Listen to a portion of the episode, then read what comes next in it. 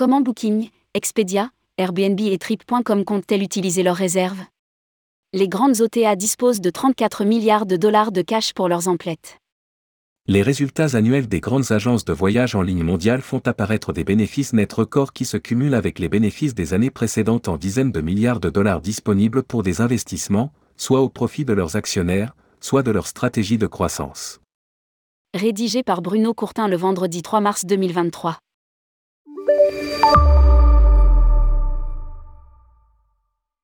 La parution récente des résultats des quatre plus grandes OTA de voyage au monde montre la puissance financière de ces intermédiaires, surtout des deux leaders, de la distribution hôtelière, qui laisse augurer une nouvelle phase de consolidation ou de renforcement de leur emprise mondiale. Booking Holdings annonce 3 milliards de dollars de bénéfices nets en 2022 et 12,2 milliards de dollars, plus 67%, de cash cumulé. Airbnb a réalisé 2 milliards de dollars de bénéfices nets et amoncelé 9,6 milliards de dollars plus 382% de réserves. Trip.com, le leader chinois, réalise près de 100 millions de dollars de bénéfices nets et accumule 8,7 milliards de dollars de cash disponible, plus 2,4%. Seul Expedia est englué dans sa restructuration interne en quête d'une meilleure rentabilité. L'OTA américaine sort néanmoins 320 millions de dollars de bénéfices nets et un total de cash de 4,1 milliards de dollars, moins 11% sur 2021 réduire le nombre d'actions en bourse pour augmenter le rendement. La question que se posent les analystes est de savoir ce que ces géants de la réservation touristique en ligne vont faire d'un tel trésor de guerre. La question se pose avec encore plus d'acuité pour les deux plus riches du moment, Booking Holdings et Airbnb, qui ont plus de 22 milliards de dollars d'argent disponibles à eux seuls. Le premier a aussi cédé une participation dans un site chinois qui lui a rapporté 1,4 milliard de dollars. L'une des stratégies déjà mises en œuvre consiste à réduire le nombre des actions cotées en bourse pour en augmenter mécaniquement le rendement. C'est le principe du rachat d'actions par l'entreprise. Elles sont achetées sur le stock exchange avec une prime bonus par rapport à la cotation moyenne pour inciter les détenteurs à les vendre. Deux scénarios se partagent, soit l'entreprise garde les actions, jusqu'à un certain montant autorisé pour assurer son autocontrôle, soit elle les détruit pour valoriser davantage les actions encore en circulation vers une vague d'acquisition pour compléter la gamme des activités?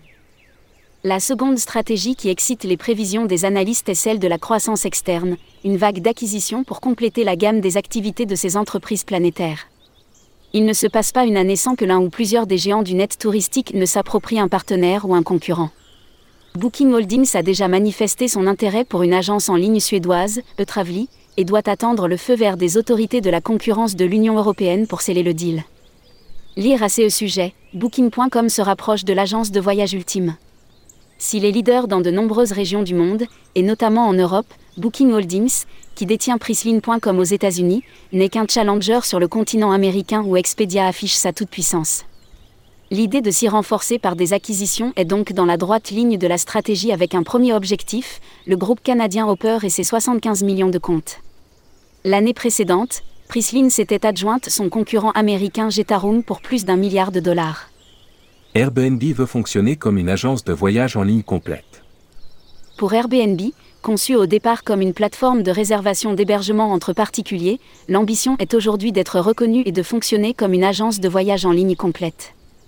Les nombreuses acquisitions des années passées vont dans cette direction avec un axe majeur, la production et la vente d'activités touristiques complémentaires au séjour des guests chez les hôtes de la planète. Pour Brian Chesky, il s'agit de donner davantage de contenu et de recettes à son département Airbnb Experience.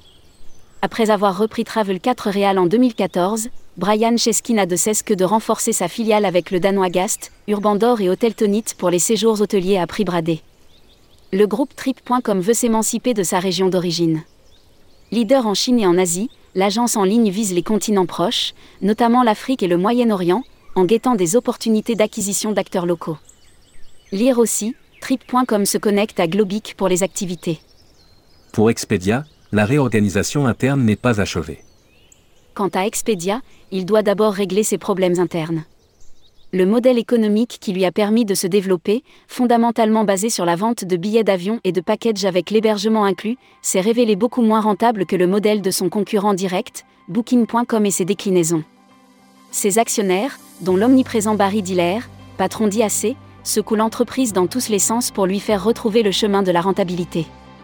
La réorganisation interne n'est pas achevée, loin de là, notamment avec la place de la filiale VRBO, qui chapeaute Omaway et Abritel, les grands rivaux d'Airbnb. Le rachat d'actions à un bon prix permettrait de calmer des actionnaires impatients de toucher de juteux dividendes dont ils ont été privés. D'autres acteurs, un peu plus discrets, comme TripAdvisor ou Get Your Guide, sont aussi en train de développer des stratégies de croissance qui pourraient passer par des acquisitions ou des renforcements. En 2014, TripAdvisor quitte définitivement son statut de simple site de commentaires pour devenir acteur de la réservation et agent de voyage. Déjà propriétaire de The Fork, La Fourchette, il s'est offert Viator, qui vend des circuits touristiques complets. De son côté, la start-up Get Your Guide n'est pas assez diversifiée. Un rapprochement entre les deux entités a été plusieurs fois évoqué. Publié par Bruno Courtin. Responsable rubrique Partez en France, tourmag.com.